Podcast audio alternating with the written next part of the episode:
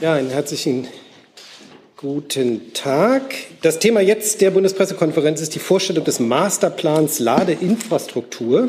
Und dazu begrüße ich ganz herzlich den Bundesminister für Digitales und Verkehr, Dr. Volker Wissing. Herzlich willkommen an Sie.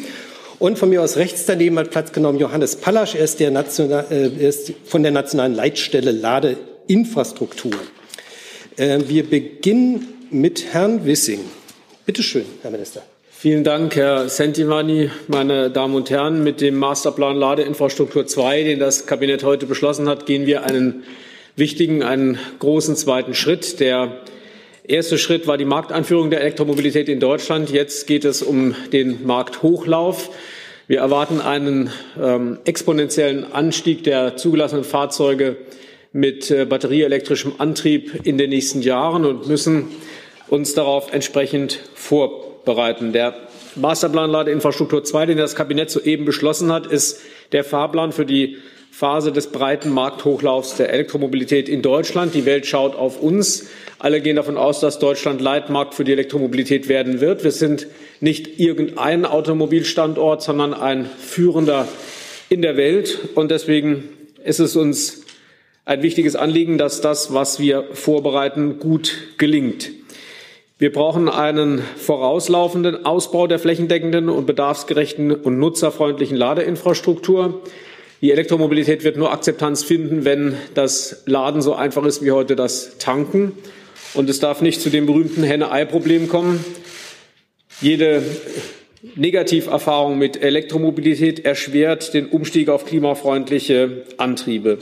Und deswegen wollen wir den Aufbau, den Betrieb und die Nutzung von Ladeinfrastruktur schnell, einfach und attraktiv gestalten. Wir haben dafür 68 Maßnahmen in intensiver Abstimmung innerhalb der Regierung erarbeitet. Aber wir haben nicht nur miteinander gesprochen, sondern wir haben auch mit allen Akteuren gesprochen, die wir brauchen. Denn wir brauchen beispielsweise die Privatwirtschaft, wir brauchen die Verbände, die Unternehmen und natürlich die Länder und die Kommunen.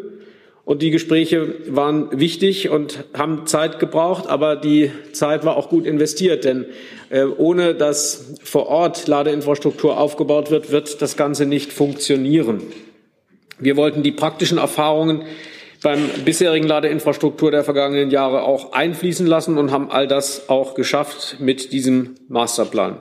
Wir setzen beim Ausbau der Ladeinfrastruktur auf die Initiative der Privatwirtschaft, wo kein Flächen- und Bedarfs deckendes Angebot entsteht, sorgen wir mit regulatorischen Instrumenten und finanziellen und koordinierenden Unterstützungsangeboten dafür, dass Versorgung, Versorgungs- und damit auch Mobilitätslücken frühzeitig vermieden werden.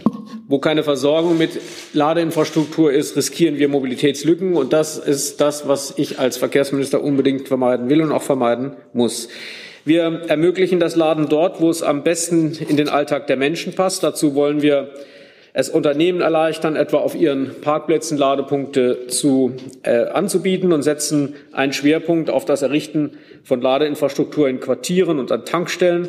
Für das Laden zu Hause wollen wir die Möglichkeiten der Nutzung selbst erzeugten Solarstroms verbessern. Damit können wir zwei Probleme lösen. Wir können einen Anreiz zur dezentralen Energieerzeugung setzen, etwa bei Bestandsimmobilien. Wenn Leute sagen, ich mache mir Solarzellen auf meine Garage oder mein Haus, dann äh, soll ich auch eine äh, vergünstigste Möglichkeit, im Idealfall eine kostenfreie Möglichkeit haben, diesen Strom dann auch zum Laden des eigenen Fahrzeugs zu nutzen. Das sind Anreize, die dazu führen, dass die Menschen am Ende die Transformation als Verbesserung, als Fortschritt empfinden.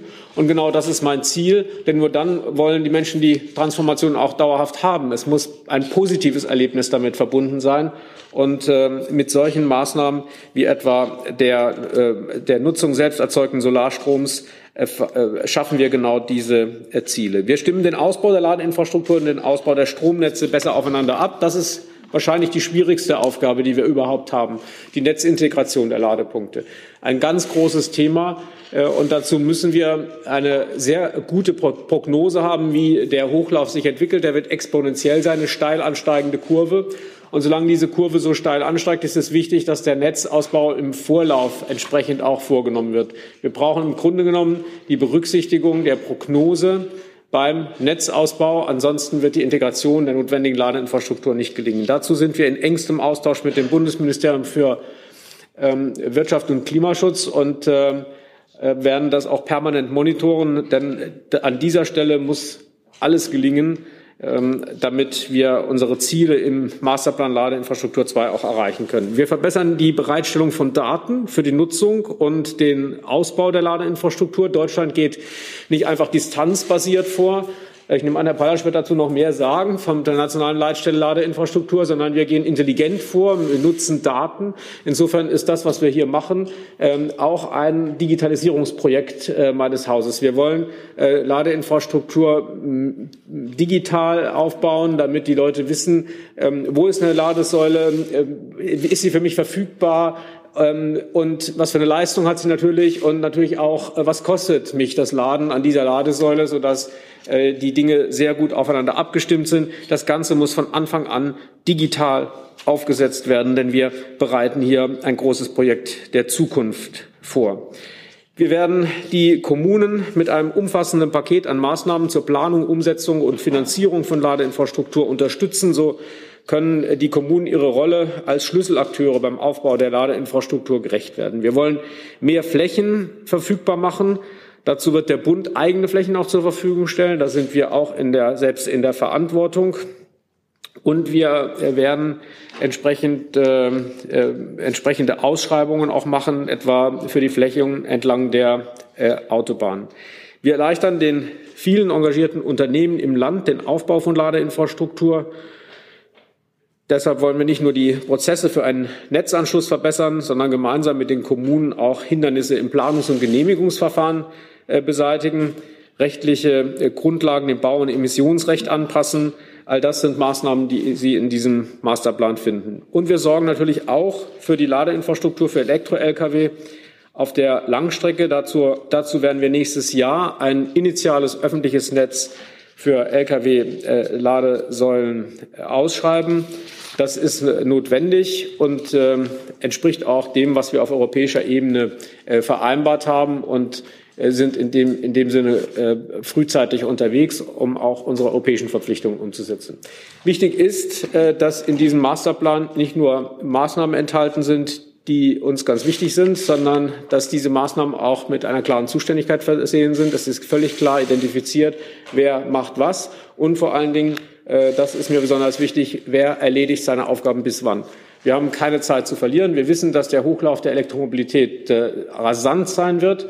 Und deswegen müssen wir auch schnell sein. Wenn wir uns die Zulassungszahlen batterieelektrischer Fahrzeuge etwa im August anschauen, äh, dann ist das schon ähm, ein, ein, erster Hinweis darauf, es geht so richtig los. Und deswegen ähm, sind wir jetzt mit diesem Masterplan auch gut vorbereitet, begleiten das mit intelligenter digitaler Technik und äh, alles Fäden für diese, für diese, diese, dieses Wissen laufen zusammen bei der nationalen Leitstelle, für die Herr Pallasch zuständig ist. Herzlichen Dank, Herr Wissing. Hier ist Tyler, hier kommt die Werbung. Für uns selbst. Kommerzfreier Journalismus seit 2013, nur möglich durch deine Unterstützung. Schau in die Infos wie. Herr Pallasch, bitte. Ja, sehr geehrte Damen und Herren, Heute ist ein guter Tag für all die Leute, die heute schon elektrisch in Deutschland unterwegs sind und für die dies bald sein werden. Der Masterplan legt ein neues Tempo vor beim Ladeinfrastrukturausbau und wir werden darin eine Reihe von Maßnahmen treffen oder finden, die uns helfen, das Infrastruktursystem jetzt schnell weiter auszubauen und natürlich auf ein neues Level zu bringen. Das heißt also, wir wollen auch, dass der Komfort, den die Leute heute schon erleben, noch weiter ausgebaut wird und dass das System noch verlässlicher wird. Bevor ich auf den Masterplan eingehe, möchte ich ganz kurz noch die nationale Leitstelle Ladinfrastruktur vorstellen, die unter der bundeseigenen NOW ähm, firmiert. Und wir treten an mit dem Ziel, dass wir sagen, okay, wir wollen in Deutschland sicherstellen, dass wir eben eine Ladeinfrastruktur haben, die nicht nur flächendeckend, sondern auch bedarfsgerecht ist, aber die vor allem aus Nutzersicht gedacht wird. Und ich glaube, das ist ein ganz wichtiger, wichtiger Punkt. Den findet man grundsätzlich auch in diesem Masterplan wieder. Wir haben alle Maßnahmen dahingehend überprüft, ob sie quasi auf das Ziel einzahlen, dass es da draußen für die Nutzerinnen und Nutzer in diesem Land besser wird. Und dass es den Unternehmen hilft, die hier im Land schon enorme Kompetenz haben und auch schon im Aufbau involviert sind, diesen Aufbau noch schneller voranzubringen. Weil, und ich glaube, das ist eine ganz wichtige äh, und zentrale Botschaft, Deutschland ist an der Stelle eine der weltweit führenden Nationen, wenn es um das Thema Ladeinfrastruktur geht.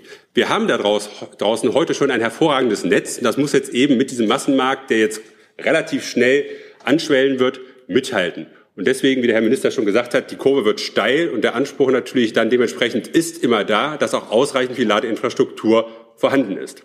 Deswegen ganz kurz, wenn ich sage, die Leitstelle tritt dafür an, zusammen mit dem Bundesministerium flächendeckend, bedarfsgerecht, nutzerfreundlich. Flächendeckung ist deswegen so wichtig. Wir brauchen ein engmaschiges Netz, vor allem auch an den Autobahnen, dass ich zahlreiche Standorte habe, an denen ich dann ja, laden kann. Aber mir hilft ja an einem großen Autobahnkreuz nicht nur der eine Ladepunkt, damit wäre Flächendeckung eben erfüllt, sondern es muss ausreichend viele Ladepunkte dort geben, damit ich dort nicht in der Schlange stehe. Das ist etwas, das tun wir Stand heute schon für die jeweiligen Standorte an der Autobahn. Die nationale Leitstelle Ladeinfrastruktur berechnet für ganz Deutschland die Bedarfe und guckt, ob es da entsprechend im Abgleich zum heutigen Ausbau noch Lücken gibt und wie wir diese Lücken dann entsprechend schließen können. Konkret für die Autobahn heißt das, wir definieren zum Beispiel für den Autobahnstandort, wie viele Ladepunkte braucht man dort für 2025 oder für 2030. Und das tun wir nicht nur für den Pkw, sondern auch für den Lkw. Und das ist die ganz wichtige Botschaft, dass wir hier an der Stelle integriert denken. Das Standorttool ist eben die Möglichkeit und äh, die ganze Bedarfsplanung, dass man überhaupt erstmal ein Zielbild hat, weil, und ich glaube, das ist ganz wichtig, äh, wie Sie, Herr Minister, schon angesprochen haben, wir haben ein heutiges Mobilitätssystem, das läuft hocheffizient. Die Leute sind gewohnt, dass Mobilität funktioniert. Wir müssen diesen Transfer in eine elektrische Zukunft organisieren und eben sicherstellen, dass es da keine Friktion gibt. Wir müssen ausreichend viel Ladeinfrastruktur an den notwendigen Standorten errichten und auch vor allem an den Standorten, wo es sich nicht zwingend rechnet. Das heißt, wir haben auch systemische Standorte, die wir mit einbringen müssen. Aber mit Blick auf den Masterplan möchte ich auch noch mal betonen, ganz wichtig, die Integration in das Stromnetz. Und das ist eben etwas, da kann man digital arbeiten. Ganz wichtig, die Daten, die wir heute haben zum Ausbau, die werden wir perspektivisch den Netzbetreibern in diesem Land zur Verfügung stellen, damit auf der Basis eben ausgebaut werden kann. Weil wir müssen an vielen Stellen von hinten her denken. Wir müssen von 2030 her denken. Was brauchen wir denn eigentlich, um dann final die Ziele zu erreichen? Und das ist etwas, da wird Sektorkopplung jetzt konkret gelebt, indem wir die digitalen Daten von A nach B bringen. Das werden wir aber vor allem auch den Kommunen zur Verfügung stellen. Und ich glaube, das ist ein ganz wichtiger Schwerpunkt. Wir haben heute über 70.000 Ladepunkte in Deutschland, davon rund 11.000 Schnellladepunkte. Und wenn man sich das letzte Jahr anguckt, haben wir da ein Wachstum von 45 Prozent gehabt. Das war wirklich bemerkenswert. Und das ist die gute Botschaft. Wir haben diese Kompetenz im Land und es passiert auch viel. Nur, es ist eben nicht regional gleich ausgeprägt. Es gibt immer wieder Kommunen und ländliche Gegenden, wo einfach zu wenig passiert, wo wir das Engagement nochmal entsprechend anreizen müssen, wo wir aber eben sicherstellen müssen, dass diese Lücken auf Dauer nicht bleiben. Und deswegen finden Sie im Masterplan entsprechend viele Unterstützungsmaßnahmen für die Kommunen, also diese Bedarfsplanung wird ausgeweitet auf die Kommunen. Es gibt weitere ähm, ja, konkrete Konzepte, die den Kommunen helfen sollen, auch einen Fahrplan für sich zu entwickeln. Wir müssen den Leuten helfen dabei, entsprechend aber auch ähm, die Finanzierung sicherzustellen. Das heißt, die künftigen Förderprogramme müssen natürlich auch sicherstellen, dass die Kommunen da eine entsprechende Unterstützung erfahren. Und das ist etwas, das liegt mir persönlich auch im Herzen. Wir dürfen eben nicht in diese Mobilitätslücke reinlaufen, dass wir sagen, nur weil es in den Kommunen keine Ladeinfrastruktur gibt, können die Leute zukünftig nicht elektrisch fahren. Ähm, das ist etwas, was uns persönlich umtreibt. Wir müssen zunächst klären in den Kommunen, okay, wie sieht der Model Split der Zukunft aus? Wie will man die Verteilung zwischen Individualverkehr und öffentlichem Verkehr haben? Aber dann muss klar sein, der Rest, der dann noch im Pkw-Bereich unterwegs ist in der Kommune, der muss elektrisch funktionieren. Und dann abschließend möchte ich noch auf ein wichtiges Thema kommen, der E-Lkw. Wir haben im letzten Jahr eine dramatische Wende erlebt. Ähm, ich glaube, vor ein, zwei Jahren hätte sich noch keiner hier hingesetzt, hätte gesagt, okay, wir brauchen jetzt ganz dringend ein initiales Netz für E-Lkw. Und da hat einfach der Markt entsprechend schnell jetzt Produkte an den Start gebracht und wir rechnen 2024, 2025 mit den ersten elektrischen LKWs in Deutschland auf den Autobahnen, die eben nicht nur, sag ich mal, um den Block fahren, sondern die auf der Langstrecke unterwegs sind. Und das bedeutet, dass wir jetzt mit Hochdruck dafür sorgen müssen, dass dieses angekündigte initiale Netz auf die Straße kommt. Und das stellt uns natürlich vor enorme Herausforderungen. Und da sieht man auch sehr konkret, was das eigentlich bedeutet, wenn wir nicht reaktiv Netz ausbauen, sondern vorausschauend. Wir werden Standorte an den großen Achsen in Deutschland haben. Die werden wir mittelfristig mit Hochspannung anschließen müssen. Und da müssen wir heute im Prinzip diese Aktion auslösen. Wir können nicht warten, dass es soweit ist, bis wir dann merken, okay, Netzanschluss wird eng und es wird knapp und dann warten wir nochmal zehn Jahre, bis der Hochspannungsanschluss da ist. Das muss heute vorausschauend möglich gemacht werden. Und deswegen äh, bin ich sehr positiv gestimmt. Ich bin zusammen mit den ganzen Kolleginnen und Kollegen äh, sehr glücklich über diesen Masterplan, weil wir davon überzeugt sind, dass er uns wirklich einen großen Schritt vorausbringen, äh, voranbringen wird. Vor allem, weil er auch zum einen ähm, die ganzen kleinen Probleme abräumt, sagen wir auf der niedrigen Ebene, aber auch auf einer strategischen Ebene dafür sorgt, dass wir zukünftig mit all den Akteuren, die wir brauchen, äh, in dem Zusammenspiel ein Ergebnis erzielen werden, das ausreicht und nicht nur ausreicht, sondern das dafür sorgen wird, dass viele, viele Leute diese Elektroautos kaufen werden, weil das ist die Grundlage. Die Ladeinfrastruktur muss in Deutschland so attraktiv sein, dass die Leute sagen, funktioniert, ich kaufe mir ein Auto. Vielen Dank. Herzlichen Dank für die Eingangsstatement. Der Hinweis von mir, Herr Wissing, muss exakt 45 weg, weil er in die Fragestunde des Bundestages muss. Dann fangen wir an mit der ersten Frage, die hat Herr Hönig. Ähm, Herr Wissing, ähm, inwieweit bremsen aus Ihrer Sicht die hohen Strompreise den, den Hochlauf der Elektromobilität? Und wenn Sie gestatten, noch eine Frage zu einem anderen Thema. Der Bund hat für dieses Jahr die Gigabit-Förderung gestoppt, weil die Mittel erschöpft sind. Warum haben Sie das gemacht? Ja, zur ersten Frage. Wir müssen verfügbare klimaneutrale Antriebe so schnell wie möglich nutzen, weil wir ähm, bei unseren Klimaschutzzielen im Mobilitätsbereich nicht ähm, vorauslaufen, sondern Aufholbedarf haben, der in den letzten Jahren entstanden ist. Und deswegen ist es äh, für uns unverzichtbar, dass wir die Hürden zur Nutzung der Elektromobilität ähm, abbauen. Und ganz klar ähm, arbeitet die Bundesregierung noch, daran, dass wir eine ausreichende Energieversorgung haben, was sich auch auf die Preise ähm, auswirken wird. Wir haben im Augenblick eine extreme Situation, die bestimmte Ursachen hat, die bekannt sind. Aber klar ist, äh, dass wir auf die Elektromobilität nicht verzichten können, wenn wir klimaneutral werden wollen. Und deswegen gibt es auch ähm, vor dem Hintergrund der Schwierigkeiten, die dieser Ukraine-Krieg äh, verursacht, keinerlei Grund für uns, ähm, in unseren, bei der Umsetzung unserer äh, Klimaschutzziele nachzulassen. Äh, Sie haben das Thema angesprochen, ähm, Förderung. Die Situation ist die, dass die Fördersummen, die zur Verfügung standen, dass die bereits abgerufen wurden. Äh, dieses, das heißt, dass dieses graue äh, Fleckenprogramm äh, der Bundesregierung eben besonders erfolgreich ist. Es ist ja oft so, dass wenn wir Förderprogramme auf den Weg bringen, dass wir den Erfolg daran messen, dass wir das Geld auch verausgaben können. Das ist hier sehr gut gelaufen. Die in diesem Jahr zur Verfügung stehenden Bundesmittel in Höhe von drei Milliarden wurden alle ähm, quasi beantragt. Wir haben entsprechende ähm, also Förderzusagen erteilt, sodass das diesjährige Finanz Finanzvolumen für äh, Neubewilligungen äh, vollständig ausgeschöpft ist. Anträge zur Bewilligung neuer Förderprojekte können jetzt nicht mehr gestellt werden. Äh, wir freuen uns aber darauf, wieder Anträge im neuen Grauen Flecken Förderprogramm 2023 entgegennehmen zu können, das jetzt gerade erarbeitet wird. Es gibt selbstverständlich eine Anschlusslösung, sodass wir jetzt nur ähm, gegenwärtig aufgrund des Ausschöpfens der finanziellen Möglichkeiten im Jahr 2022 keine zusätzlichen ähm, Anträge mehr entgegennehmen können. Das führt aber nicht dazu, dass wir unsere Ausbauziele, die wir uns gesetzt haben, äh, nicht erreichen werden. Die nächste Frage, Herr Jung. Herr Wissing, im ersten Masterplan zur Ladeinfrastruktur war ja das Ziel eine Million Ladesäulen bis 2030. Aktuell, wie Herr Palasch gesagt hat, haben wir 70, circa 70.000 Ladepunkte. Das heißt, es fehlen 930.000 Ladesäulen äh, bis 2030. Wir haben noch acht Jahre. Das bedeutet, dass in äh, jedem Jahr ab sofort 116.000 neue Ladesäulen äh, aufgestellt werden soll. Das ist korrekt. Ist das Ihr Ziel, Herr Wissing? Ja. Ja, das ist das Ziel. Herr Palasch sagt dazu aus, aus, aus äh, technisch-fachlicher genau. Sicht noch was.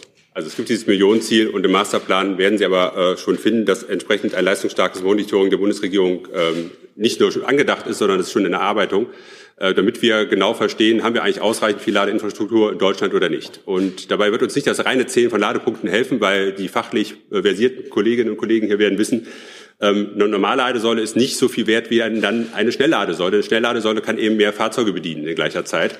Und deswegen muss man die auch anders gewichten. Und ähm, das ist in dieser Monitoring-Maßnahme auch schon angelegt, dass wir sagen, okay, wir werden nicht nur Ladepunkte zählen, sondern auch gucken, wie viel installierte Leistung gibt es denn in den jeweiligen regionalen Einheiten, wie viel fehlt da noch.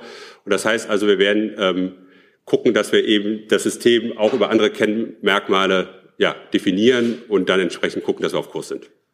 Und vor allen Dingen ist wichtig, dass am Ende die Ladesäulen in der Stärke und in der Anzahl dort zur Verfügung stehen, wo sie eben gebraucht werden. Das ist ein ganz entscheidender Punkt. Äh, wir werden uns nicht nur am Ende da, unser Ziel ist es nicht, dass wir uns am Ende an irgendeiner Zahl nur messen lassen, sondern wir wollen uns daran messen lassen, dass es keine Lücken bei der Versorgung gibt. Das heißt, äh, Wartezeiten an Ladesäulen vermieden werden und äh, dadurch keine Mobilitätslücken entstehen. Sie wollen sich nicht an Ihren eigenen Zielen messen lassen. Doch, wir wollen uns schon an den eigenen Zielen messen lassen, aber ich habe gesagt, wir wollen uns nicht nur an der Zahl messen lassen. Ich sagte nicht nur an der Zahl messen lassen, sondern auch daran, dass die Ladesäulen am Ende an der richtigen Stelle stehen. Und ich glaube, das ist noch die herausfordernde Aufgabe, äh, als einfach nur zu sagen, es, es muss eine bestimmte Zahl sein. Ähm, deswegen gehen wir auch anders vor als andere europäische Staaten. Wir ähm, planen die Ladeinfrastruktur nicht einfach nach einer bestimmten Distanz entlang etwa der Autobahn, sondern wir gehen datenbasiert vor auf Grundlage der, der Daten der nationalen Leitstellladeinfrastruktur und identifizieren die Standorte, an denen wir Ladeinfrastruktur brauchen und eben auch die Art und die Quantität der Ladeinfrastruktur an einem bestimmten Ort. Äh, das ist äh, das, das, das viel Wichtigere. Die nächste Frage, Herr Feldhoff. Herr Wissing, ich möchte gerne noch mal nach der, den Strompreisen fragen, weil ich finde, Sie haben sich ein bisschen rausgeredet. Ähm, Sie sagen zwar, dass Sie am Ziel festhalten, aber die Frage ist ja, haben die hohen Strompreise aus Ihrer Sicht einen Einfluss auf Ihr Ziel und möglicherweise auf das Verhalten äh, der Verbraucherinnen und Verbraucher? Ähm, und die zweite Frage, die ich gerne hätte, also diese eine Million ist zwar das Ziel, äh, aber möglicherweise unterschreiten Sie das Ziel auch, wenn Sie sagen, wir haben halt bessere Ladesäulen. Also alle, jede Ladesäule, die jetzt dazukommt, ist eine Schnellladesäule, die ist dann, hat den Faktor drei oder sowas. Äh, ist das, ist das, das so richtig zu verstehen? Oder was ist das? Weil, wenn Sie das Ziel hinschreiben, eine Million, dann fragen wir in sieben Jahren nach und dann sind Sie bei 300.000, dann sagen wir, haben Sie verfehlt. Das kann ja irgendwie nicht Ihr, Ihr Ziel sein. Nein, wir wollen ähm, eine flächendeckende Ladeinfrastruktur, ähm, die ähm, ausreichend ist, um überall die Ladebedarfe zu decken, die ähm, im, im Rahmen des äh, Hochlaufs der Elektromobilität in Deutschland entstehen. Und äh, dazu gehen wir so vor, wie im Masterplan Ladeinfrastruktur äh, festgeschrieben. Die Frage der Strompreise. Natürlich haben Preise äh, Auswirkungen auf das Verbraucherverhalten. Äh, deswegen äh, nehmen wir die Strompreise natürlich auch ähm, in den Blick. Das ist für die Bundesregierung ähm, eine, eine Situation, die uns an vielen Stellen beschäftigt. Aber wir können, das wollte ich vorhin klar sagen, natürlich bei unseren Ausbauzielen der Ladeinfrastruktur, genauso bei unserer, äh, unserem Hochlaufenbereich der Elektromobilität aufgrund der Strompreise keine Abstriche machen. Im, Im, Übrigen ist es so, dass ja nicht nur die Strompreise hoch sind, sondern auch die Kraftstoffpreise äh, hoch sind. Äh, gleichwohl muss die Gesellschaft mobil sein. Und ähm, die regulatorischen Dinge, die auf europäischer Ebene vorbereitet werden, ähm, sprich äh, Fit for 55, äh, die äh, sind ja auch klar definiert und darauf müssen wir uns vorbereiten. Am Ende machen wir ja nicht nur die Vorbereitung der Transformation hin zur Elektromobilität, sondern wir machen ja auch alternative Angebote wie beispielsweise ähm, modernen ÖPNV-Tickets, mit denen wir äh, den Menschen ermöglichen, intermodal unterwegs äh, zu sein und auch durch die Nutzung öffentlicher Verkehre äh, Kosten einzusparen. Ähm, all das kann uns aber nicht davon abhalten, äh, die Transformation hin zur Elektromobilität äh, voranzutreiben, weil die europäische Regulatorik in diese Richtung geht und wir unsere Klimaschutzziele nur erreichen können, wenn wir konsequent verfügbare klimaneutrale Technologien im Mobilitätssektor einsetzen. Die nächste Frage hat Herr Grimm. Herr Wissing, ich hätte auch noch mal eine, Ziele, äh, eine Frage zu den Zielen. Die bezieht sich nicht auf die Ladesäulen, sondern auf die Zahl der E-Autos. Ich glaube, wir haben 2030 jetzt 10 oder 15 Millionen. Bitte korrigieren Sie mich, wenn ich eine falsche gesagt habe. Auf alle Fälle sind es viel, viel, viel mehr als heute.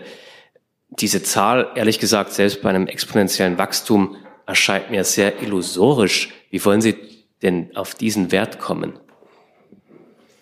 Also wir äh, leben ja in einer Marktwirtschaft und ich kann ja niemand äh, verpflichten, ein äh, Auto zu kaufen und das zuzulassen. Äh, dieser, diese Zahl stammt aus dem Koalitionsvertrag und ist als politisches Ziel formuliert. Äh, sicherlich hat man sich dabei auch daran orientiert, dass wir äh, in dieser Größenordnung Elektromobilität brauchen, um CO2 im Verkehrssektor zu reduzieren. Und äh, vor diesem Hintergrund müssen wir uns ehrgeizige Ziele setzen, denn die Klimaschutzziele, die international vereinbart sind, sind sehr ehrgeizig.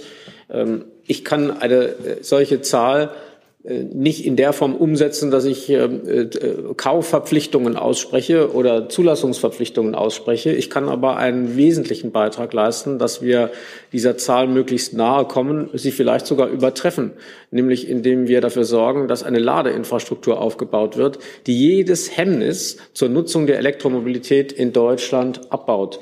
Und genau das tun wir äh, mit diesem Masterplan Ladeinfrastruktur 2. Ähm, und ich habe diese Zahl ehrlich gesagt immer als, ähm, als Auftrag gesehen, hier ehrgeizig äh, und, und äh, beherzt voranzuschreiten. Ähm, dass man eine solche Zahl äh, nicht, nicht politisch gestalten kann in einer Marktwirtschaft, ist, glaube ich, von vornherein klar. Und deswegen kann das so im, im Koalitionsvertrag auch nicht, nicht ernsthaft gemeint sein. Die nächste Frage, Frau Kollegin. Ähm, Susanne Landwehr, Deutsche Verkehrszeitung. Ich habe eine Frage an Herrn Wissing. Sie sagten eben, dieses initiale Netz für Lkw sollte nächstes Jahr ausgeschrieben werden. Haben Sie so ein bisschen ein paar Rahmendaten, also um wie viele Ladesäulen soll es sich da handeln, ähm, möglicherweise zu Standorten und auch die Leistung? Und die zweite Frage ist zu dem Hochleistungsprojekt, also Hochleistungsladen. Ähm, ich hatte jetzt irgendwie gehört, es stockt so ein bisschen, weil es unheimlich schwer ist, Parkplätze zu finden, um mal dieses Projekt zu starten oder überhaupt aufzubauen. Ob Sie da noch mal den neuesten Stand sagen könnten? Also, äh, dass das mit dem, mit dem stockt, weiß ich nicht. Da kann Herr Pallasch vielleicht was dazu sagen. Das höre ich jetzt. Äh, das, das stockt, nicht stoppt, stockt. Ja, das ist stockt. Mhm. Ja, also da können Sie vielleicht was zu sagen. Ich äh, zu, die, zu Ihrer äh, anderen Frage, was die, was die das LKW-Netz angeht. Ja, wir, wir brauchen dieses Netz. Ähm, wir ähm, können ohne äh, dieses Lkw-Netz nicht unsere CO2-Ziele erreichen. Und wie Herr Pallasch zu Recht gesagt hat, ist es so, dass die äh, Industrie äh, heute auch im Bereich des Lkw, auch Fernverkehrs, äh, technische Lösungen anbietet, äh, die ähm, von uns fordern, dass wir Ladeinfrastruktur äh, aufbauen. Und unser Ziel ist es, dass wir im nächsten Jahr äh, 2023 entsprechend äh, ausschreiben und, und dann das Netz aufbauen. Also das Ziel muss da sein, eine flächendeckende Ladeinfrastruktur auch für Lkw zu haben. Da dürfen die Abstände nicht zu groß sein. Ähm, gehen wir mal von 60 Kilometer Abstand aus. Wenn man das für Deutschland hochrechnet, kommen Sie auf eine Zahl irgendwie zwischen 300 und 400 Standorten. Und entscheidend ist eben nicht nur, dass man die ganz zentral großen Korridore ausbaut, sondern es gibt ja äh, sehr viele Autobahnen in Deutschland, die müssen wir alle in irgendeiner Form bedienen. Ähm, und ganz wichtig ist aber auch das Verständnis zu haben, das ist ein initialer Aufschlag und wir müssen ein Jahr für Jahr nachverdichten. Das heißt also, wir müssen nicht nur diesen Plan haben, wie fangen wir an, sondern wie geht es vor allem auch weiter. Und ähm, angesprochen auf das Hola-Projekt, ähm, wo es ähm, durchaus nicht ganz einfach war, jetzt die ersten Standorte äh, umzusetzen. Ähm, das ist für uns sehr, sehr wichtig, diese Erkenntnisse, weil wir gesagt haben, deswegen machen wir dieses Projekt auch, um jetzt zu wissen, okay, wo gibt es denn Reibung und Verzögerung, damit wir dann später äh, bei dem, beim Hochlauf des großen Netzes entsprechend auch anders agieren können. Klar ist, das wird ein dickes Brett. An den Autobahnen haben wir ja heute schon äh, entsprechend äh, die Stellplätze ausgelastet mit LKWs. Und äh, wenn wir das, das transformieren in eine elektrische Zukunft, ähm, bedeutet das natürlich dann auch, dass das Einfluss hat auf die Menge der Lkw-Stellplätze. Und da müssen wir uns sehr kluge technische Gedanken machen, wie wir das relativ schnell auch ähm, umrüsten können. So, und dafür ist dieses Projekt da. Das Projekt läuft aber meiner Kenntnis nach sehr gut. Und Projekte haben aber genau das Ziel, auch diese äh, Reibungen, Widerstände zu identifizieren. Genau, und, und dieses äh, Projekt, ich habe es gerade mal nachgeguckt, das, das findet sich dann im, im äh, Masterplan, so wie das Kabinett ihn beschlossen hat, in der Ziffer 62 und dort ist vorgesehen, dass, es, äh, dass die Ausschreibung bis zum dritten Quartal 2023 äh, abgeschlossen ist. Dann die nächste Fragestellerin. Äh, ja, Herr Wissing, ich habe eine Frage. Wie viel Geld gibt denn der Bund eigentlich für den Ausbau dieser Infrastruktur? Wie viel Geld kommt von den Ländern, wie viel Geld dafür kommt äh, von privaten Akteuren. Können Sie dazu mal äh, eine Übersicht geben? Also zunächst einmal äh, ist klar, dass der Ausbau der Ladeinfrastruktur äh, keine äh, rein staatliche Aufgabe sein kann. Es muss privat geleistet werden. Auch muss die, die Automobilindustrie hier einen entscheidenden Beitrag leisten. Alle müssen dafür sorgen, dass wir ähm, ein Netz bekommen, das den Anforderungen genügt, die wir brauchen, wenn wir ähm, den, den Hochlauf der Elektromobilität erreichen. Äh, worum es uns jetzt geht, äh, ist es, dass wir die, den initialen Netzaufbau hinbekommen, dass wir nicht Lücken entstehen lassen und dass nicht der Markt erst auf Ladeknappheit reagiert und wir dann einen Abbruch im Hochlauf bekommen, weil wir dann äh, unsere Klimaschutzziele nicht erreichen können. Ähm, ich weiß nicht, ich würde Ihnen eine Zahl, kann ich Ihnen jetzt nicht nennen, was die, die, die öffentlichen, doch, ich kann Ihnen eine nennen. Äh, und zwar schickt man mir gerade eine. Äh, und zwar sind das 6,3 äh, Milliarden, die der Bund vorgesehen hat zur Umsetzung des Plans. Kurze Zusatz? Nachfrage. Ähm, in dieser Legislaturperiode oder auf welchen Zeitraum bezogen diese 6,3 Milliarden?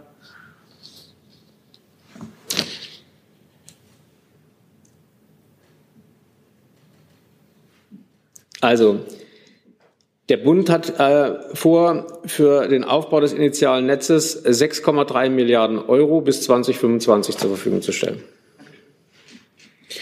Dann der nächste Fragesteller hier vorne, Herr Kollege. Ist das richtig, Mikro? Äh, ja. ja, Daniel Zwick von der Welt, hallo. Ähm, ich hätte äh, zwei Punkte. Ähm, zum einen, mit, mit was für einem zusätzlichen Strombedarf rechnen Sie denn bis 2030 durch den Hochlauf der Elektromobilität und wie das gedeckt werden? Und zum anderen äh, steht in Ihrem Masterplan, dass Sie im ersten Quartal nächsten Jahres ein neues Förderkonzept vorlegen wollen. Ähm, können Sie uns dazu schon äh, Ihre Vorstellungen zumindest äh, ein bisschen teilen und äh, wird es denn auch eine neue Wallbox-Förderung vorsehen? Also zum einen, äh, wir haben heute ein, äh, ist die Situation, dass die Elektrofahrzeuge, die zugelassen sind, 0,5 äh, Prozent des Stroms verbrauchen. Und wir gehen davon aus, dass wir bis 2030, wenn wir von der Zielgröße 15 Millionen E-Fahrzeuge ausgehen, dann zu einem Strombedarf kommen, der 8 Prozent entspricht. Und ähm, die Förderung, äh, wir haben, ich habe vorhin erzählt, äh, äh, dass das oder berichtet, dass wir dieses eine Projekt äh, hier äh, fokussieren, etwa die Förderung ähm, von Eigenstromerzeugung ähm, zu, zu, ähm, zum, zur Nutzung beim eigenen e-, E-Fahrzeug. Ich glaube, dass das ein, ein wichtiges Programm ist, um in der Fläche Elektromobilität attraktiv zu machen. Und es hat natürlich auch einen Vorteil, um die hohen Stromkosten ähm, zu, zu relativieren. Wenn ich Eigenstromerzeugung habe und die besonders günstig genutzt werden kann, äh, da arbeiten wir im Moment an einer, an einer, Lösung, wie das, wie das funktioniert, wie man, äh, im Idealfall wäre es so, dass man den Eigenstrom quasi äh, nutzt ohne äh, zusätzliche Kosten, um äh, sein Auto zu laden dann haben wir da ein, ein Förder, ein, ein, eine Förderung, sage ich mal, die ähm, sehr hohen Anreiz setzt. Und was sonstige Förderprogramme ähm, angeht, so, da sind wir dran, die zu erarbeiten. Die sind noch nicht abgeschlossen. Deswegen kann ich Ihnen die Details äh, heute noch nicht nennen. Dann habe ich als nächstes auf der Liste Herrn Mulke. Ja, Herr Wissing, äh, wenn Sie sagen, sechs, gut sechs Milliarden äh, Anteil des Bundes, wie hoch sind denn dann die gesamten Investitionen etwa, die erforderlich werden? Können Sie die? Also man muss hier mal, glaube ich, an der Stelle anerkennen, wie viele Milliarden die deutsche Industrie an der Stelle in Ladeinfrastruktur investiert. Das ist ja der Großteil der Investitionen. Der Staat trägt den kleineren Anteil, aber äh, der hilft natürlich maßgeblich auch, um dann Infrastruktur auf die Straße zu bringen sodass hier natürlich ähm, größere Milliardensummen pro Jahr sind. Und äh, wenn man das, äh, glaube ich, dann über den Daumen mal über ein ganzes Jahrzehnt kalkuliert, ähm, so, das wird eine sehr hohe Summe. Ähm, das ist natürlich abhängig davon, was wir am Ende bekommen werden. Dieses Mischungsverhältnis aus normalen Schnellladesäulen hat natürlich auch Impact auf, auf die Kosten am Ende. Und das steht ja heute noch nicht fest. Und ähm, von daher, ja, es sind vermutlich sehr hohe Milliardenbeträge, ähm, aber das Geld ist ja gut angelegt. Und das vielleicht nochmal abschließend ähm, auch nochmal zum Thema, ähm, was uns das dann bringt, äh, auch in Bezug auf das Stromsystem. Letztendlich ähm, ermöglichen wir damit ja nicht nur den ähm, Verkauf von Strom an die Autos, sondern wir haben dann auf einmal auch die Option, dass wir darüber Systemsicherheit bekommen. Wir reden beim Elektroauto immer nur über ein Risiko. Nein, es ist eine Riesenchance, diese Autos auch als Stromspeicher zu nutzen, die dann zurückspeisen können. Das ist in diesem Masterplan ja auch angelegt, dass wir sagen, okay, das Auto wird mit diesem Masterplan zum Gegenstand des Stromnetzes. Und ähm, von daher ähm, glaube ich, äh, ist das sehr gut investiertes Geld. Und nach hinten raus wird der Bund natürlich immer weniger investieren müssen, aber ich glaube, die Aufgabe wird uns noch jahrelang beschäftigen, weil diese Lücken, die ich am Anfang angesprochen habe, die werden wir auch noch Jahr für Jahr irgendwie erleben und darauf müssen wir reagieren. Dann hatte ich eine Frage hier von rechts, Herr Kollege. Herr Wissing, ähm, ich würde gerne nochmal auf die Preisfrage zurückkommen. Ähm, wie wollen Sie den Menschen denn, die sich jetzt überlegen, welches neue Auto sie kaufen wollen, die Angst nehmen, dass der Strom dauerhaft teuer bleibt oder sogar teurer ist am Ende als äh, der Sprit, sodass sie sich deswegen eben nicht für ein E-Auto entscheiden? Welche Möglichkeiten haben Sie da? Was ist äh, ein Preisdeckel beim Laden und so weiter? Und die zweite Frage, es gibt ja Kritiker, die sagen, ähm, E-Autos, Ladesäulen, alles schön und gut. Was man eigentlich hätte machen müssen, und zwar schon ihre Vorgänger, wäre eigentlich die Verkehrswende gewesen hin zur Schiene. Jetzt ist es aktuell so, dass sie zwar in der Ampelkoalition verabredet haben, sie wollen mehr investieren in die Schiene, mehr als in die Straße, aber es ist trotzdem äh, die Realität, dass sie ähm, für Neu- und Ausbau der Fernstraßen mehr Geld ausgeben als in den Ausbau des Schienennetzes. Also wird die Verkehrswende da jetzt ein zweites Mal verschlafen? Also nein, die Verkehrswende wird nicht verschlafen, weil wir äh, mehr in die Schiene investieren als in die Straße. Äh, das ergibt sich auch aus dem Bundeshaushalt. Ähm, dort stehen die Investitionsmittel für die Schiene, die ähm, über eine Milliarde höher sind als die Investitionen für die Straße. Im Übrigen können wir die Investitionen für die Straße nicht ernsthaft in Frage stellen. Wenn Sie sich anschauen, wie hoch der Sanierungsbedarf ist im Straßenbereich, äh, und wie äh, riskant es ist, wenn wir bei der Sanierung nicht schnell genug vorankommen, dann äh, ist, glaube ich, allen klar, dass man an der Zahl, was die Investitionen in unser Straßennetz angeht, nicht ernsthaft ein Fragezeichen dran machen kann. Schauen Sie sich nur die katastrophalen Auswirkungen auf den Zusammen auf, oder auf den Ausfall der Brücke bei, im Rahmental bei Lüdenscheid an wir haben 4000 marode Autobahnbrücken in Deutschland. Ich muss die Zahl der Brückensanierung von 200 auf 400 hochkriegen, äh, um bis 2030 dieses, äh, ich nenne das Sicherheitsrisiko für unsere Infrastruktur und unsere Lieferketten zu beseitigen. Und, ähm, des, und das, deswegen ist, ist diese Größenordnung äh, gesetzt. Und gleichzeitig investieren wir äh, viel in die äh, Schiene. Wenn Sie äh, die, die Regionalisierungsmittel dazu rechnen, die ja auch in die Schiene fließen, und die GVFG-Mittel dazu rechnen, die in die Schiene fließen, dann äh, investieren wir etwa äh, 100 Milliarden Euro bis 2025. Ähm, und das entspricht etwa äh, dem dem, äh, dem Doppelten äh, von dem, was wir bis 2025 in die Straße investieren. Und deswegen kann ich diese immer wieder wiederholte Frage, warum wir mehr, warum wir nicht mehr in die Schiene investieren als in die Straße, wirklich von den Zahlen her nicht nachvollziehen. So gleichzeitig tun wir, ich habe das schon erwähnt, sehr viel, um auch die Attraktivität des öffentlichen Personennahverkehrs zu steigern. Wir arbeiten auch an Lösungen, um intermodalen Verkehr in Deutschland möglich zu machen und dieses Denken entweder Individualverkehr oder öffentlichen Verkehr auch äh, zu überwinden. Man kann die Dinge auch gut miteinander kombinieren und einen Beitrag zum Klimaschutz leisten. Deswegen habe ich mich auch so stark gemacht für ein Nachfolgeticket zu diesem 9-Euro-Ticket und deswegen war es mir auch wichtig, dass man dieses Ticket im Abonnement äh, beziehen äh, äh, muss. Äh, nicht um eine lange Bindung zu haben, aber damit man nicht jeden Monat wieder neu die Frage beantwortet, ob man ein Bekenntnis zum ÖPNV abgeben möchte oder nicht, sondern äh, dass das im Idealfall so gut läuft und wir die Verkehre auch so gut auf die Bedürfnisse der Menschen abstimmen, dass äh, die, die Zufriedenheit damit sehr hoch ist. So, und ähm, insofern wir brauchen selbstverständlich einen Ausbau äh, der Schiene und werden auch kräftig investieren. Mit dem Deutschlandtakt schaffen wir ja ein deutschlandweit hochattraktives äh, Fernverkehrsnetz. Und ähm, ich arbeite ja sehr intensiv daran, dass wir unser derzeitiges Netz auch so ertüchtigen, dass wir zusätzliche Verkehre aufnehmen können, weil wir damit kurzfristig mehr Klimaschutz durch mehr Verkehr auf der Schiene erreichen können. Der Ausbau des Deutschlandnetzes, ähm, der braucht Zeit. Das hängt aber nicht daran, dass Geld fehlt, sondern der braucht Zeit, weil die Planungszeiten so sind. Da arbeiten wir auch an einer Beschleunigung. Aber trotzdem braucht das Zeit. Was man schneller erreichen kann, ist die Ertüchtigung und die Modernisierung des vorhandenen Netzes, etwa auch durch Digitalisierung, damit dort mehr Verkehre pünktlich fahren können. Und daran arbeiten wir bekanntlich durch dieses Hochleistungsnetzkonzept. Und was die Strompreise angeht, ich glaube, allen ist klar, dass die Strompreisentwicklung, die wir gegenwärtig sehen, ähm, bedingt ist durch äh, den Krieg in der Ukraine und dass das keine regelmäßige Entwicklung ist. Und trotzdem bleiben aber die Attraktiv bleibt die Attraktivität von Elektrofahrzeugen ähm, erhalten. Die haben erhebliche Vorteile, etwa wenn es um die Betriebskosten geht. Ähm, das, sie haben natürlich auch den ähm, erheblichen Vorteil, wenn es um, um äh, CO2-Reduktion geht.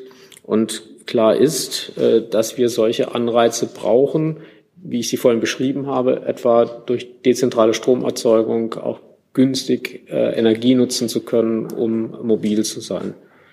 Im, im Übrigen äh, kann ich nur mal wieder betonen, wir werden auch durch die CO2-Bepreisung auch bei ähm, fossilen Kraftstoffen eine Preisentwicklung haben. Insofern äh, ist es, glaube ich, nicht möglich ähm, zu sagen, weil wir gegenwärtig hohe Stromkosten haben, ähm, hat die Elektromobilität äh, keine Zukunft oder hat einen Nachteil. Das sehe ich so nicht, äh, sondern ich halte die Strompreisentwicklung für eine vorübergehende. Wir arbeiten daran, dass es äh, sich nicht dauerhaft so hoch etabliert. Und gleichzeitig müssen wir, und die Regulatorik auf europäischer Ebene ist ja klar, müssen wir die Elektromobilität nutzen, um Klimaziele zu erreichen. Am Ende kann Mobilität bei Verletzung der oder am, am Ende werden wir ohne die Nutzung klimaneutraler Antriebe ähm, nicht mobil sein können. Ich habe jetzt auf meiner Liste Herrn. Achso, pardon. Ich würde das gerne mal unterstreichen, noch, was der Herr Minister gesagt hat. Ich will Sie nicht abbremsen. Ich will nur sagen, dass ich noch vier Fragesteller habe. Vielleicht schaffen wir die noch. Danke. Okay. Ich würde gerne mal unterstreichen, was der Herr Minister gesagt hat. Ähm, diese Frage nach den steigenden Strompreisen blendet ja vollkommen aus, dass die anderen Energieformen ja auch äh, teurer geworden sind. So. Und die Botschaft ist aber ganz wichtig. Das Elektroauto hat immer noch seine Kostenvorteile, wenn man sich den ganzen Lebenslauf anguckt.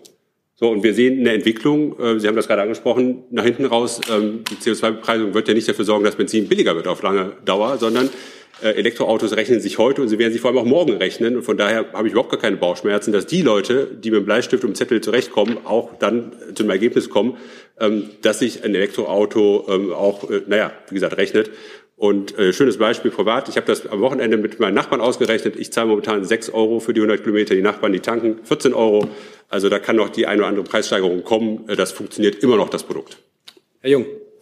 Hm, Verständnisfragen. Äh, ich wollte mal zurück zu den 116.000 neuen Ladesäulen, die wir pro Jahr brauchen, um die eine Million in 2030 zu erreichen. Bisher äh, werden 250 neue Ladepunkte pro Woche in Deutschland gebaut. Das sind also 13.000 äh, im Jahr. Wir müssen auf 116.000 kommen. Also ich habe noch nicht verstanden, wie wir mit diesem Masterplan diese Leistung, jetzt also unsere wöchentliche Leistung verzehnfachen sollen. Ich habe das einfach noch nicht verstanden. Und Herr Pallasch, spielt es eigentlich eine Rolle, dass die Batterien der E-Autos in Zukunft ja noch immer besser und leistungsfähiger werden, also dadurch weniger Aufladungen nötig sind? Also fangen wir hinten an. Ähm, ja, in der Tat, wir gehen davon aus, dass die äh, Batterien leistungsfähiger werden. Das heißt, also das hat natürlich auch Impact auf die Ladeinfrastruktur, äh, dass wir dann natürlich auch mehr Energie über einen Punkt äh, abgeben können. Aber äh, das ist eine Entwicklung, die müssen wir eng beobachten und wir müssen auf dem aufsetzen, was wir heute haben. Das heißt, ne, die Ladeinfrastruktur, die wir heute rechnen, basiert auf dem, was die Autos heute können. Aber natürlich, ähm, die Entwicklung wird da eingepreist. Ähm, dann nochmal zur ersten Frage. Also, das zentrale Kriterium ist die zu installierende Leistung, die wir auf die Straße bringen müssen. Also wie viel kW in Leistung müssen wir quasi installieren? Das kann ich dann umrechnen in verschiedene Szenarien. Entweder ich mache ein Szenario mit ganz, ganz viel Normalladung, dann komme ich auf diese Millionen, oder ich habe ein Szenario mit ganz viel Schnellladung, da komme ich eben zu einer Zahl, die geringer ist. Vom Ergebnis her der gleiche Effekt für die Bürgerinnen und Bürger. Sie kriegen ein volles Auto und können fahren. Und Herr Wissing, äh, könnte die bevorstehende Wirtschaftskrise den Ausbauplan gefährden? Also ist, die, äh, ist der Masterplan krisensicher? Also zu, zunächst einmal äh, vielleicht noch zu der Frage, die Sie eben gestellt haben. Wir setzen mit diesem Masterplan ja genau an den Stellen an, ähm, wo wir wo wir die größten Probleme haben, nämlich bei der Netzanschlussfähigkeit, das ist das eine Thema, und auch im Bereich der, der Kommunen. Da, da haben wir große äh, Probleme und die müssen wir gezielt angehen. Dann können wir den Hochlauf auch der Ladeinfrastruktur äh, schaffen. So, und die Auswirkungen dieser äh, Wirtschaftskrise, die können wir heute nicht ähm, in allen Details antizipieren. Unsere Aufgabe ist auch nie, uns mit dieser Krise abzufinden, sondern alles zu tun, damit sie, ähm, wo immer möglich, abgewendet wird oder abgeschwächt wird und so schnell wie möglich überwunden wird. Aber es ist immer wieder äh, die Herausforderung, einerseits auf diesen Krieg und die Folgen reagieren zu müssen und gleichzeitig die langfristigen Ziele, die wir uns gesetzt haben, konsequent verfolgen zu müssen. Und deswegen macht es keinen Sinn, ähm, wenn man Klimaschutzziele vereinbart hat und wenn man sieht, wie wichtig es ist, dass wir diese Klimaschutzziele erreichen müssen, dass wir auf solche wichtigen Meilensteine wie den Masterplan Ladeinfrastruktur 2 verzichten weil wir täglich vor neue Herausforderungen gestellt werden aufgrund des Krieges in der Ukraine. Herr Feldhoff? Ähm, ich habe ja verstanden, Sie haben ja gesagt, E-Mobilität muss so leicht sein wie das Tanken irgendwann. Ähm, deswegen reden wir hier über Qualität und Quantität, äh, was diese Ladeinfrastruktur angeht. Können Sie mal sagen, ähm, einfach eine Lernfrage, wie das Verhältnis zwischen ähm, Ladesäulen, das wissen wir ja, 68.000, 70.000 und tatsächlich Tanksäulen äh, momentan in der Bundesrepublik Deutschland ist. Also wie viele Tankstellen und Säulen haben wir denn davon? Und wie wird denn in Ihrem Plan sozusagen am Ende das Verhältnis zwischen öffentlichen Ladestationen und privaten, also irgendwelchen Wallboxen äh, sein sollen? Also es gibt ja sehr viele Tankstellen in Deutschland, rund 14.000. Und äh, an der Stelle ähm, muss man aber natürlich noch reinrechnen, dass die entsprechend viele Lade, also Tankmöglichkeiten äh, auch dann haben vor Ort. Und ähm, Sie, Sie fragen zu Recht nach dem Mischungsverhältnis zwischen öffentlichem Laden und privaten Laden. Das sind ja kommunizierende Röhren. Das heißt also, deswegen adressieren wir im Masterplan auch natürlich das private Laden, weil wenn wir da unsere Hausaufgaben machen, entlastet das natürlich den öffentlichen Bereich. Andersrum, wenn wir natürlich Beispiel mehr Familienhauses nicht hinbekommen, dass diese Stellplätze alle elektrifiziert werden, dann müssen wir quasi im öffentlichen Raum dafür diesen Ladebedarf in irgendeiner Form zur Verfügung stellen und abdecken. Das heißt also, wir sind ähm, daran interessiert, alle Lademöglichkeiten im Gesamtsystem ähm, zu ermöglichen. Und ähm, ja, die große Frage ist, wie viel Prozent das am Ende ausmacht. Ähm, so, das ist so, ähm, die überbrachte Zahl sind 80 Prozent, aber das kann auch mehr sein. Es können 70 auch 60 Prozent sein, je nachdem, wie gut wir im privaten Bereich vorankommen. Ja, also die Zahlen sind ja genannt worden. Die, man kennt äh, die, die Tankstellenzahlen, aber Laden wird anders sein als tanken.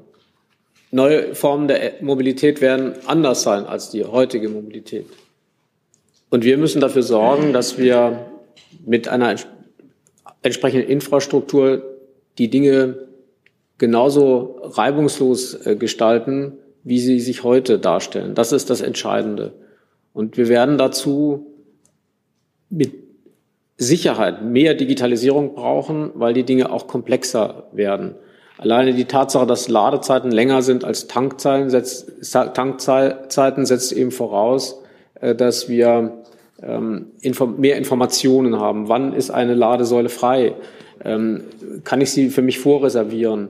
Äh, all diese Dinge, die, die spielen plötzlich eine Rolle. Das hat vorher keine Rolle gespielt.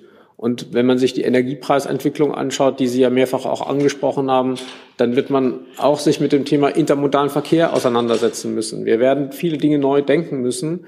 Aber entscheidend ist, dass wir sie durch guten Infrastrukturausbau, vorausschauenden Infrastrukturausbau so äh, gestalten, dass wir unter Zuhilfenahme von Daten äh, keine äh, Mobilitätslücken haben, keine Abbrüche haben und dass die, die Dinge reibungslos miteinander funktionieren. Äh, deswegen ist die, die Strategie, die hinter dem Masterplan Ladeinfrastruktur 2 steht, eben auch äh, eng äh, eingebettet in die Digitalisierungsstrategie der Bundesregierung. Ähm, und ohne Digitalisierung äh, ist eine äh, reibungslose Mobilität mit Elektromobilität aus unserer Sicht nicht denkbar. Insofern, es wird sich vieles verändern. Laden ist nicht tanken. Aber wir können die Dinge so gestalten, dass wir genauso mobil und flexibel bleiben, wie wir das heute sind. Hey Leute, diese Folge wird diesmal präsentiert von unserem Partner, äh, äh, Partnern, der Junge Naiv Crowd. Tausende Menschen, die uns jeden Monat mit Geldgeschenken beglücken. Danke dafür und jetzt geht's weiter. So, es tut mir leid, wir sind bei 45 jetzt leider gelandet. Ich hatte noch zwei Fragesteller auf der Liste. Sonst. Also ich, wenn, wenn, ich, wenn die ganz kurz sind und wir. Dann wir versuchen Herr Grimm und die Kollegin hier vorne. Herr Wissing, noch eine Frage bezüglich der MPK. Äh, das 49-Euro-Ticket ist grundlegend besprochen und beschlossen. Äh, zumindest der politische Wunsch ist da. Jetzt geht es um die Regionalisierungsmittel. Werden Sie den Ländern da nochmal entgegenkommen? Es gibt ja die Forderung quasi aus allen Ländern, dass der Bund da nochmal mehr Geld auf den Tisch legen soll. Also wir haben beim, äh, bei der Verkehrsministerkonferenz ähm, uns zwischen Bund und Ländern auf diese eine Ziffer 4 geeinigt. Da steht ja auch groß drüber, geeint zwischen Bund und Ländern. Und diese Ziffer beschäftigt sich mit, der, mit den Fragen der technischen Umsetzung dieses Tickets, weil wir sicherstellen wollten, dass ähm, durch die offenen Fragen hinsichtlich der Regionalisierungsmittel äh, es nicht zu einer Verzögerung kommt und wir am Ende sagen müssen, wir schaffen das nicht äh, zum Jahreswechsel oder zeitnah zum Jahreswechsel. Ähm, die Frage, wie man mit den Regionalisierungsmitteln umgeht, wollten die Länder ähm, in der Ministerpräsidentenkonferenz geklärt haben. Dort wird ja eine ganze Reihe von Finanzfragen zu klären sein. Und ich denke, alle gehen davon aus, dass man eine Lösung für diese Fragen findet. Und äh, ich kann heute nicht sagen, wie die für die Regionalisierungsmittel aussehen wird. Äh, genauso wie man in den anderen offenen Fragenbereichen, etwa wenn es um Geflüchtete geht oder um Wohngeld und anderes geht, wie man die äh, Frage dann beantworten wird. Äh, entscheidend ist, dass wir die Verkehrsministerkonferenz in Bremerhaven genutzt haben, um keine zeitliche Verzögerung wegen offener Finanzfragen zu riskieren. Und die letzte Frage, wenn es schnell geht. Ja, ich wollte auch noch mal zur Qualität der ähm, Ladepunkte fragen. Äh, wie viele von dieser einen Million sollen denn Schnellladepunkte werden und werden die jetzt prioritär auch aufgebaut? Also ähm, all die Ladepunkte, die wir an den Achsen brauchen, die sind natürlich Schnellladepunkte, aber was vollkommen unklar ist, in welchem Mischungsverhältnis das dann vor Ort bei den Kommunen ähm, passieren wird, weil da muss man ganz klar sagen, im Sinne des Subsidiaritätsprinzips, das ist Aufgabe der Kommune, das festzulegen, wie das optimale Mischungsverhältnis aussieht. Da wird der Bund nicht von Berlin aus ins belgische Viertel nach Köln reinregieren. Ähm, von daher kann man diese Zahl so jetzt nicht final präsentieren. Dann bedanke ich mich ganz herzlich für die Aufmerksamkeit. Ähm und äh, danke fürs Verständnis für den Aufbruch unseres Gastes. Danke an Sie, Herr Pallasch. Ähm, und ich schließe die Pressekonferenz.